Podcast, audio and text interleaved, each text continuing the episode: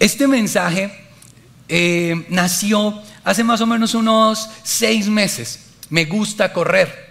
Y, aprendí ya a correr distancias un poquito más largas y estaba en ese proceso de preparación para una media maratón, la media maratón de Bogotá, 21 kilómetros. Yo estaba entrenando, lo estaba haciendo bien, eh, de hecho lo logré, me, me, fue bien, gracias a Dios. Y en el tiempo del entrenamiento, eh, un día salí a correr sin la persona que me estaba guiando y eh, estaba por fuera, entonces me fui, hice mi entrenamiento y cuando llegué eh, al terminar, escuché una voz que me decía, ¿acabaste? Bueno, ahora vamos a estirar. Entonces yo, ¿qué? ¿Quién me está hablando? Y yo me hice loco y yo iba a seguir, no, no, no, yo toca arrancar el trabajo. Y la voz volvió a decirme, oye, oye, vamos a estirar. Y yo, Señor, ¿de verdad tú quieres que vayamos a estirar? Sí, Ve y buscas una pared y vamos a estirar. Y voy yo con esa piedra porque no me gusta estirar. Me parece hartísimo.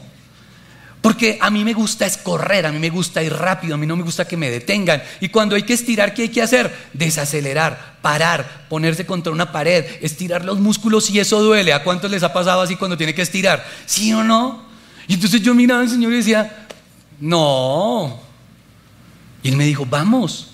Entonces yo me fui para la pared como Kiko así llorando de la rabia y empiezo yo a estirar así, y empiezo a estirar los músculos y me empieza a doler y empieza ese silencio y el Señor empieza a hablarme al oído y me empieza a decir, ¿te gusta el estiramiento?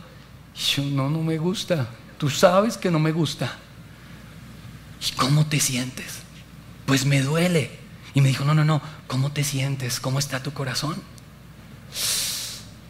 Y ahí empecé a llorar, porque estábamos en medio pues de esa situación compleja de la pandemia. Y yo estaba mal. Entonces empecé a decirle y aproveché ese papayazo y le dije, pues sí, estoy mal, la verdad. Y entonces yo es que en una pared solo llorando, ¡ay, Señor! Entonces empecé a decirle, Señor, me cuesta esta situación de la pandemia y no porque me dé el tema del contagio, la verdad, gracias a Dios, en eso fuimos fortalecidos, pero le decía, Señor, está duro el trabajo. Hay noches en las que no puedo dormir porque no sé mañana cómo lo vamos a lograr, qué va a pasar con las personas que estoy trabajando, cómo lo sostenemos. Hay gente en los grupos de conexión que está enferma y lideramos con mi familia parejas. Y escuchábamos de casos donde, Señor, ¿qué vamos a hacer? Y todo eso me cargaba. Estaba triste, estaba deprimido. Y el Señor me está escuchando y mientras yo le voy hablando y voy llorando, Él me dice, pues, pues estás en una prueba. Y yo, sí, estoy en una prueba. ¿Y te duele? Sí, igual que el estiramiento. Sí, pues te estoy estirando. Y yo no puedo creer. ¿Me estás dando donde me duele? Sí. Y necesito que te duela, porque si yo no te estiro, no vas a llegar al siguiente nivel. Si usted no estira, sus músculos se van a contraer. Y si usted tiene los músculos así bien apretados, luego se va a lesionar. Entonces el Señor me dijo, ¿quieres lesionarte? No. ¿Quieres lesionarte espiritualmente? No. Te voy a estirar. Y la prueba que estás pasando simplemente es mi proceso para que tú me conozcas y llegues a un nivel superior. ¿Cuántos quieren llegar a un nivel superior con Dios? Pues quiero decirte que estás en el momento perfecto para pasar por la prueba, porque la prueba nos enseña y nos hace más fuertes. Y el título de mi mensaje en esta noche es, te estoy estirando. Repita conmigo, te estoy estirando. Y más bien mira al que está al lado, oye, ¿lo están estirando? Pregúntele, porque puede ser que este esté en el momento perfecto para que Dios empiece a orar. Y entonces me fui con este, con este mensaje de Dios a mi oído y me estaba diciendo, te estoy estirando, estás en la prueba, dale, tú puedes, adelante. Y me fui a, a, a, estudiar un poco más acerca de la prueba. Y hay un héroe de la palabra de Dios que me encanta y es Elías. En el Antiguo Testamento hay héroes, pero este es uno del top. Para mí este es el Avenger de la época. Elías era un duro, y yo no sé si usted lo conoce, pero léase el Antiguo Testamento, Primera de Reyes, Segunda de Reyes, y se va a dar cuenta del tipo de personaje que estamos hablando. Elías resucitó a una persona. Y yo decía, no puede ser, este man resucitó un niño mucho duro. Elías un día se encontró con Acab y con el demonio ese Jezabel que tenía por esposa, porque ese sí era un demonio. Y el tipo, un bobo. Y Acab está haciendo cosas en contra del Señor, en contra del pueblo de Dios. Y, Elías se acerca y lo mira y le dice, ¿sabes qué, Acab? Por tu desobediencia, por hacer las cosas mal, yo voy a orar para que no vuelva a llover en Israel. Y él hace esa oración y ¿sabe qué pasa? No llueve. Ahora a mí me hubiera gustado hacer esa oración hoy para que la gente hubiera venido a la iglesia, para que ustedes estén ya metido en la cama. No tengo ese poder, pero Elías con esa oración hizo que los cielos se detuvieran, ¿sabe cuántos años? Tres años y medio. Imagínense ese tipo de oraciones de este man. Y encima de eso, luego de los tres años dice, listo, ahora sí va a llover. Y llueve, y ora, y llueve. Pero el top top es cuando Elías, reunido o, opuesto, se, reunieron con unos sacerdotes de Baal, los que le rendían culto a Baal y que eran liderados por el demonito ese Jezabel y su esposo. Y en ese monte hay 800 sacerdotes de Baal y está Elías. Los 800 sacerdotes están clamándole a su Dios que baje fuego del cielo para que un sacrificio que ellos habían construido fuera consumido por las llamas. Y los tipos no logran nada. Pero Elías dice, listo, ahora este es mi turno. Cojan ese sacrificio y pónganle agua. Y que eso quede bien mojado. Para que cuando yo ore y mi Dios responda, todo Israel sepa quién es el verdadero Dios de su pueblo. Así que Elías hace la siguiente oración y le dice, Señor, en tu nombre yo voy a orar. Tú eres quien me ha mandado y espero que me respaldes. Y te pido que en este momento fuego caiga del cielo y cae fuego del cielo y consume todo eso y no queda nada. Hay momentos en los que yo quisiera, he querido hacer esa oración en mi casa, pero yo me contengo. Pero imagínese el poder que tenía Elías en su oración y esa relación con Dios que hacía que si él oraba que cayera fuego del cielo, Dios lo iba a respaldar. Así que Elías hace esa tremenda oración, Dios consume el sacrificio y todo el pueblo reconoce al Señor como el único Dios de Israel. Al otro día en los periódicos, ¿quién estaba en la página principal? Elías. Elías oró que cayera fuego del cielo y el fuego cayó. O sea, Elías estaba en el top de su carrera. Y ese es el capítulo 18 de Primera de Reyes. Usted pasa la hoja y en la siguiente hoja usted se va a encontrar con un Elías diferente. Y le voy a contar cómo está Elías en ese momento. Y dice la Biblia en Primera de Reyes 19 del versículo 1 al 4. Cuando Acab llegó a su casa, le contó a Jezabel, el demonio, todo lo que Elías había hecho, incluso la manera en la que había matado a todos los profetas de Baal entonces Jezabel le mandó este mensaje a Elías, que los dioses me hieran e incluso me maten, si mañana a esta hora yo no te he matado a ti, así como tú mataste a mis sacerdotes. Elías tuvo miedo y huyó para salvar su vida. Se fue a Berseba y una, una ciudad cerca a Judá, dejó allí a su sirviente y luego siguió solo todo el día hasta llegar al desierto se sentó debajo de un árbol de retama y pidió morirse. Basta ya, Señor, quítame la vida porque no soy mejor que mis antepasados que ya murieron. Y uno dice, me cambiaron la ficha, o sea, me cambiaron el personaje. Porque él había orado para que cayera lluvia, él había orado para que cayera fuego del cielo. Viene un personaje, una sola persona, lo amenaza y él entra en depresión. Eso no es lógico. Pero sabes que todos somos humanos y hasta los héroes o los ricos también lloran. ¿Sabes que en algún momento de la cúspide de tu vida puede llegar la presión y tú puedes ser víctima de la amenaza del enemigo? Y eso fue lo que le pasó a Elías. Elías tuvo miedo. Ahora, uno dice, pues lo más fácil era haber dicho, Señor, que caiga fuego del cielo y que se consuma a Jezabel. ¿O no? ¿Usted no haría eso? Pero no, ¿cuál es la oración de Elías? Señor, mátame. aquí estoy. Y uno dice, no hay lógica en lo que está pasando. Pero lo que está ocurriendo en este momento en la vida de Elías es que Dios lo está estirando. Porque quiere llevarlo a un siguiente nivel. Y para que Dios te lleve a un siguiente nivel, te tiene que pasar por la prueba. Ahora, esta prueba de Elías me muestra tres cosas que él hizo yo quiero que tú estés muy eh, atento a lo que pasa en este momento de la vida de Elías. Lo primero, según lo que hemos leído, es que Elías, en medio de su dolor, de su angustia, de su miedo, toma una decisión. Y la decisión es de quedarse solo. Dice la Biblia que él va con su sirviente, lo deja por allá en una ciudad y se va solo. En la prueba tú no puedes estar solo. Por favor.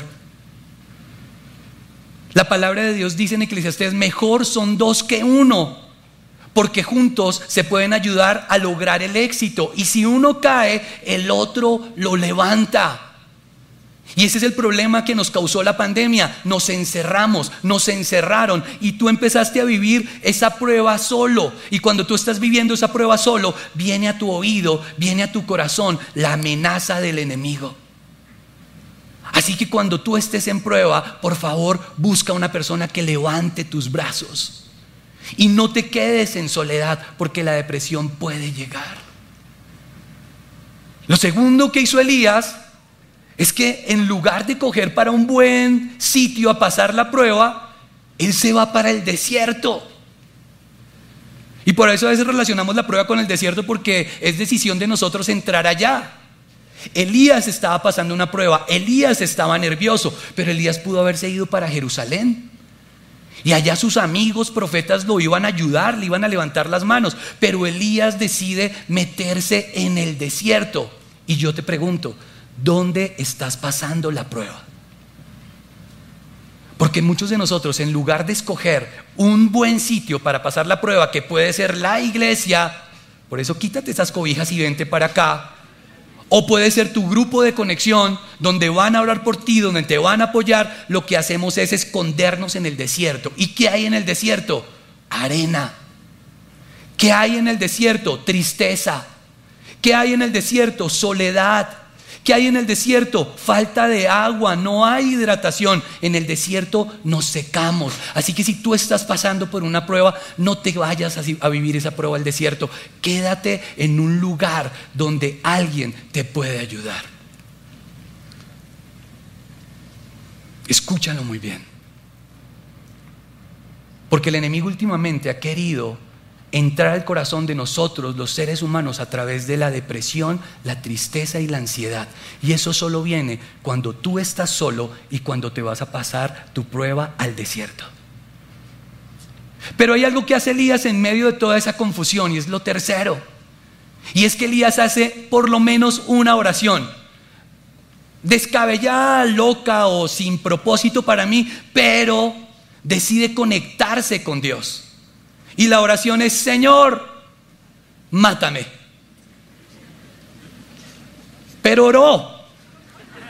Sí, o sea, se le, da ese, ese puntico. Y a veces nosotros en la prueba no oramos. Elías fue sincero.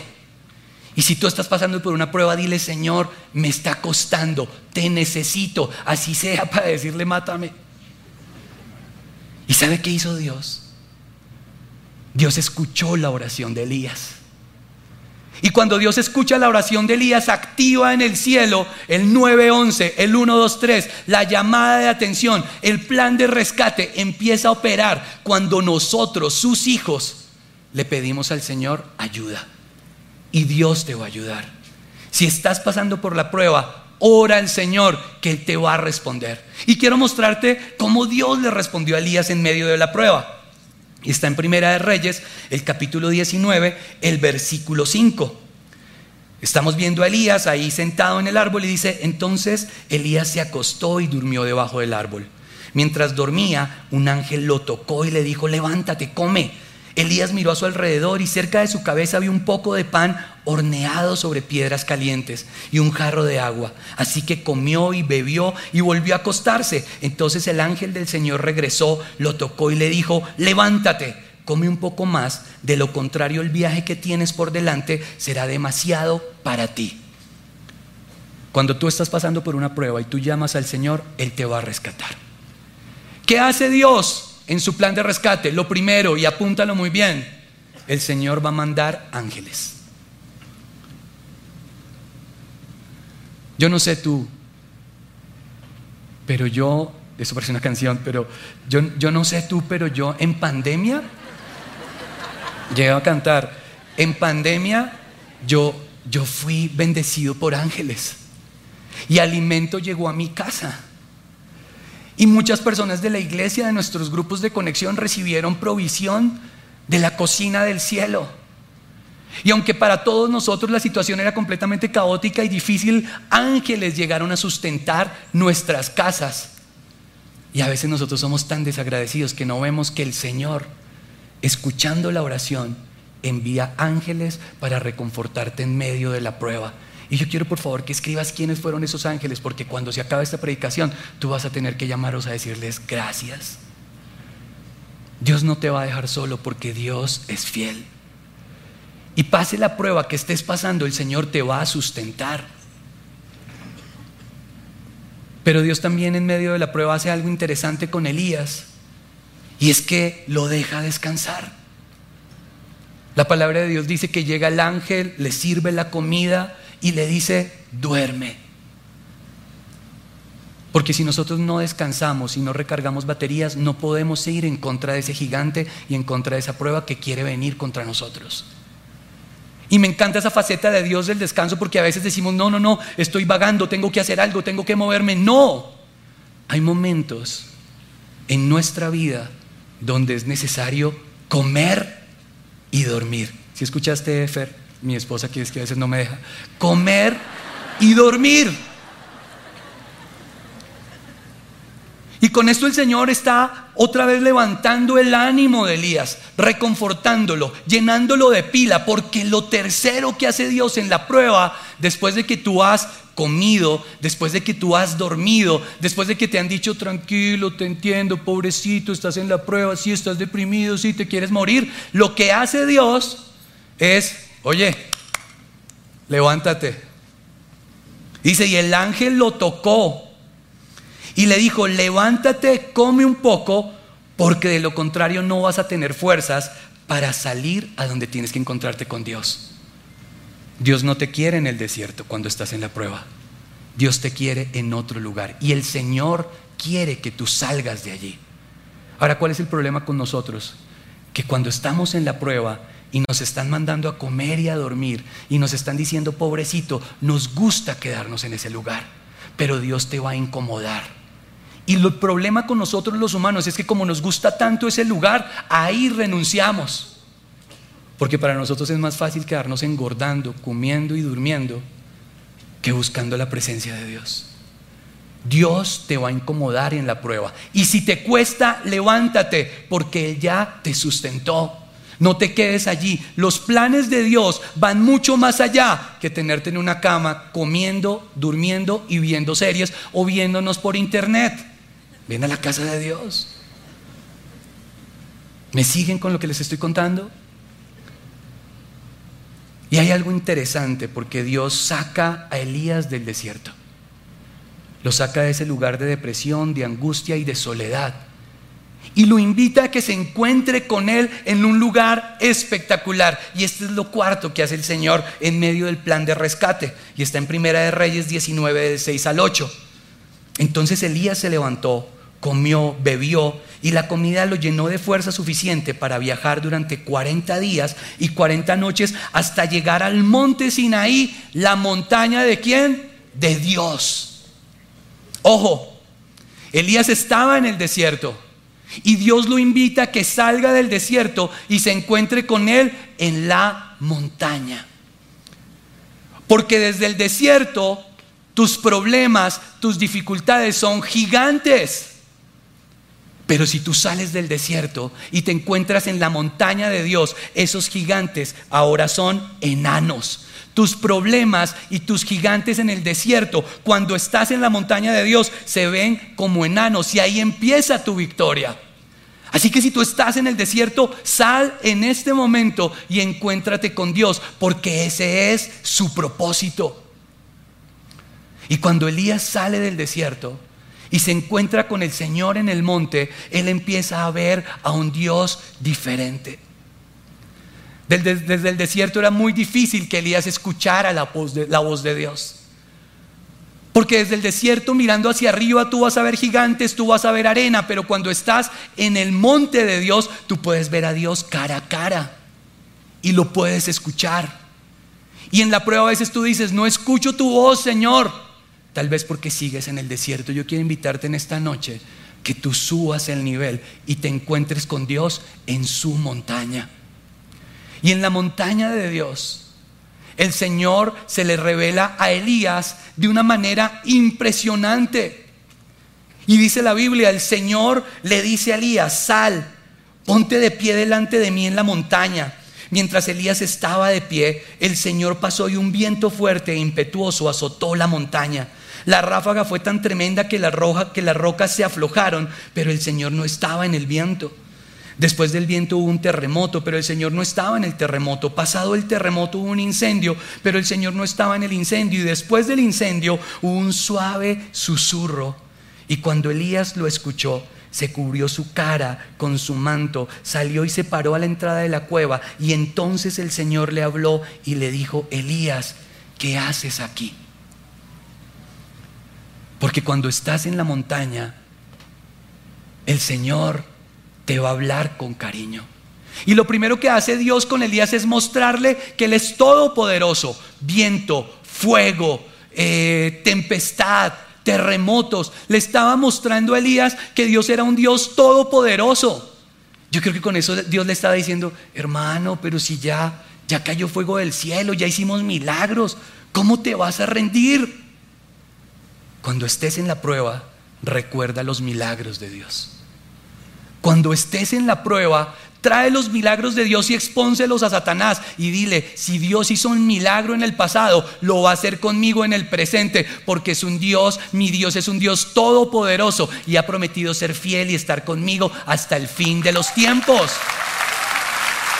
Ese es tu Dios. Pero desde la montaña el Señor le dice, los milagros son lo de menos, Elías yo quiero que tú tengas tiempo de intimidad conmigo. Y ahí el Señor se le presenta a Elías en un susurro. Todo entra en quietud, todo entra en calma. Y es cuando el Señor le pregunta, ¿qué haces aquí? ¿Qué haces aquí, Elías? La palabra de Dios no nos dice más acerca de esta charla, pero yo quiero imaginármela porque Porque yo tengo un Dios papá y yo sé Él cómo me habla cuando quiere hablarme en la intimidad. Y yo creo que en ese momento Elías mira al Señor y le dice, pues estoy acá. Está bien, quería matarme, pero la verdad me quiere matar es Jezabel. Yo estoy asustado.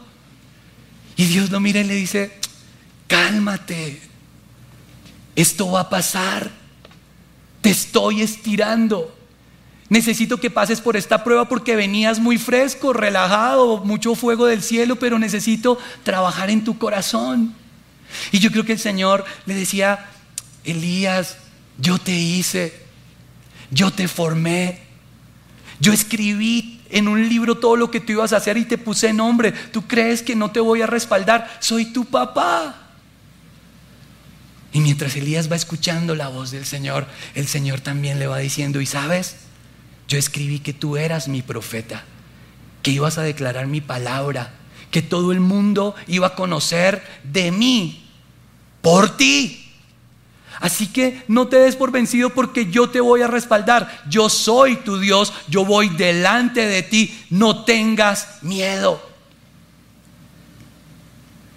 Me imagino esta charla porque hace unos 20 años tuve la misma charla con mi papá. Y este cuento lo he contado en algunas ocasiones, así que si usted ya lo escuchó, hágase el que no. Y estaba llegando yo al aeropuerto de Miami, en los Estados Unidos. Mis papás vivían allá o viven allá y cada semestre, cuando se acaba el semestre de la universidad, yo los iba a visitar. Pero cada vez que yo llegaba al aeropuerto yo entraba en crisis porque yo pensaba que me iba a deportar, como, como Juan Muñoz, ¿se acuerda? Y entonces cuando yo llegaba al aeropuerto, mis manos me sudaban, mis ojos temblaban y era tanto el nerviosismo que los policías inmediatamente me miraban y decían, no, este man trae algo.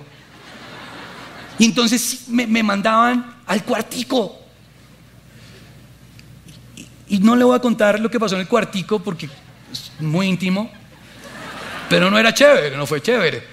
Entonces el día que me mandaron al cuartico yo salí tan bravo porque igual no había hecho nada. Me encontré con mi papá, mi familia, era el reencuentro después del semestre. Todos, Andresito, mi papá me dice, papito, yo, papi, te quiero mucho, pero no me digas así. Entonces, mentiras, dime papito. Entonces mi papá me abraza y me dice, ¿cómo estás? ¿Cómo te fue? Y yo no le respondí al abrazo. Y entonces él me dijo, ¿qué pasó? Y yo le dije, papi, lo que pasa es que, es que, es que soy colombiano. Es que los colombianos del tercer mundo no la montan allá en la aduana. Y me mandaron al cuartico y cada vez que yo llego tengo miedo de que me deporten como Juan Muñoz. Y encima de eso, soy Vargas. Y mi papá, o sea, si, si, si es Lucas o Eliseo de los que me hacen eso, yo, ¿cuál Vargas me saca pecho? Usted me hace el favor y respeta el apellido. No. ¿Sabe qué hizo este man? Se sentó desde el monte me miró a los ojos y me dice, te entiendo. Yo, duele. Sé que te sientes mal y no puedo cambiarlo. Sé que tú tienes una ciudadanía colombiana que puede ser que te haga y te cause problemas. Pero quiero decirte que tú tienes una ciudadanía mayor y es la ciudadanía del cielo. Y la próxima vez que tú vengas a este aeropuerto, no te presentes como Andrés Vargas, preséntate como Andrés Vargas, el Hijo de Dios. Y él me dijo eso y me dio una rabia. Porque me estaba predicando cuando yo estaba molesto. Y yo, ahora este man me va a predicar y que Andrés el Hijo de Dios. Bueno, se acabaron las vacaciones, me vine para Colombia. Se acabó el semestre y ¿quién tenía que viajar? Andrés. Y cuando ya el avión iba a aterrizar, empezaron mis manos a sudar y empecé a ponerme nervioso. Pero una ligera voz susurró a mi oído y me dijo, recuerda que tú eres hijo de Dios. Recuerda que desde el monte, el señor de la aduana, el policía ese se ve como un enano. Así que entra como hijo de Dios. Y yo entré como hijo de Dios al aeropuerto.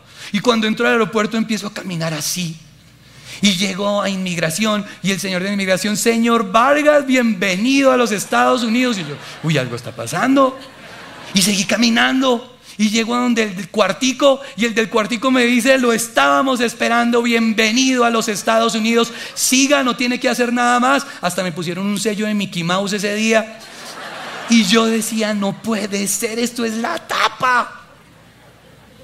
Porque un día Dios decidió estirarme y decidió cambiarme mi mentalidad tercermundista, de pobreza, y me dijo, tú vas a conquistar el mundo como un hijo de Dios.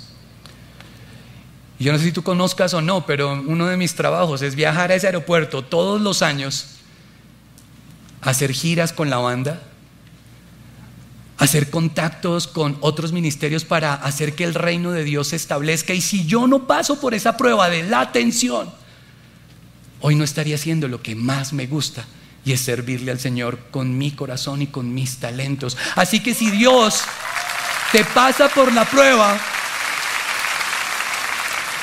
déjate estirar. El estiramiento duele.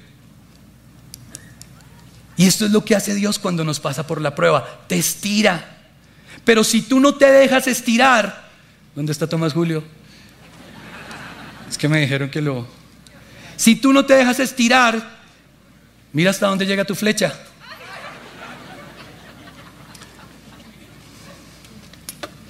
Pero si tú te dejas estirar por Dios, si tú dejas que la prueba te presione, te tensione, te lleve al límite, mira hasta dónde puedes llegar. Ese es tu Dios. Porque tu Dios no quiere que tu vida sea limitada.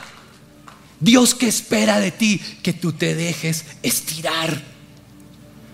Hace dos mil años, Jesús, que tenía la costumbre todos los días de encontrarse con Dios en el monte, recibió una de las instrucciones más importantes que iban a cambiar la historia de la humanidad y es, muere por ellos. Si tú no mueres por ellos, la humanidad se va a perder. Y desde el monte Jesús está viendo la humanidad y dice, Yayita es tan linda, Fernanda es tan hermosa, Tomás, ¿cómo se van a perder? Yo voy a morir. La flecha de Jesús hace dos mil años te alcanzó a ti y a mí hoy en el lugar de su presencia. Jesús se dejó estirar y su flecha hoy me da mi salvación y vida eterna. ¿Hasta dónde quieres llegar tú? Porque lo único que nos falta a nosotros es subir al monte y escuchar el dulce susurro de la voz de Dios que te dice, te estoy estirando porque mi plan para ti es mucho más grande de lo que hasta ahora tú estás pensando. Déjate estirar. Quiero que te pongas de pie y vamos a orar. Y si estás pasando por una prueba, si estás diciéndole al Señor qué está pasando con mi vida, puede ser que este sea un momento para que en el monte de Dios, en su montaña, tú puedas escuchar a un Dios diciéndote, te estoy estirando. Y Señor, hoy nos presentamos delante de ti. Algunos de nosotros no sabemos por qué estamos viviendo lo que estamos viviendo, por qué está pasando lo que está pasando. Pero hoy reconocemos, Señor, que la prueba no es más que un momento en la eternidad para que yo sea estirado y pueda llegar a cumplir el propósito que tú tienes para mí. Señor, perdóname porque en la prueba me he ido al desierto, me he ido solo. Señor, he dejado que la depresión, la ansiedad y el temor me consuman, Dios. Y soy sincero, me ha dolido. Pero hoy me enseñas, Señor, que en la prueba puedo encontrarme contigo en la montaña. Y yo quiero invitarte a que tú subas a la montaña. Puede costarte, pero es allí donde Dios se quiere revelar. Y es allí donde Dios quiere hablar y susurrar al oído por qué te hizo, para qué te hizo y cuál es tu propósito, Señor. Y yo te pido, háblanos en esta noche, en el nombre de Jesús. Recuérdale a ese papá que está dudando que Él puso, que tú pusiste, Señor, propósito en Él para sacar adelante a sus hijos. Recuérdale a esa esposa que se está viviendo, que está viviendo una situación difícil, que tú vas a enviar ángeles Recuérdanos, Señor, que tú nos hiciste con propósito y que firmaste en ese libro nuestro nombre y pusiste en ese libro el propósito de nuestra vida y las conquistas que tendríamos que conquistar. Hoy yo te pido en el nombre de Cristo Jesús que así como lo hiciste con Elías, nos recuerde, Señor, nuestra identidad y nuestro propósito. Que desde la montaña, Señor, yo pueda escuchar el susurro de tu voz diciendo mi nombre. Tomás, Adriana, Juan, Claudia, te hice con un propósito. Y tengo un plan de bienestar y no de calamidad, porque te amo. Y en esa montaña yo quiero que tú le cantes al Señor y te encuentres con Él. Disfruta este tiempo del susurro de Dios. Porque el Señor necesita que nos encontremos cara a cara con su presencia. Oh Dios. Y verte a ti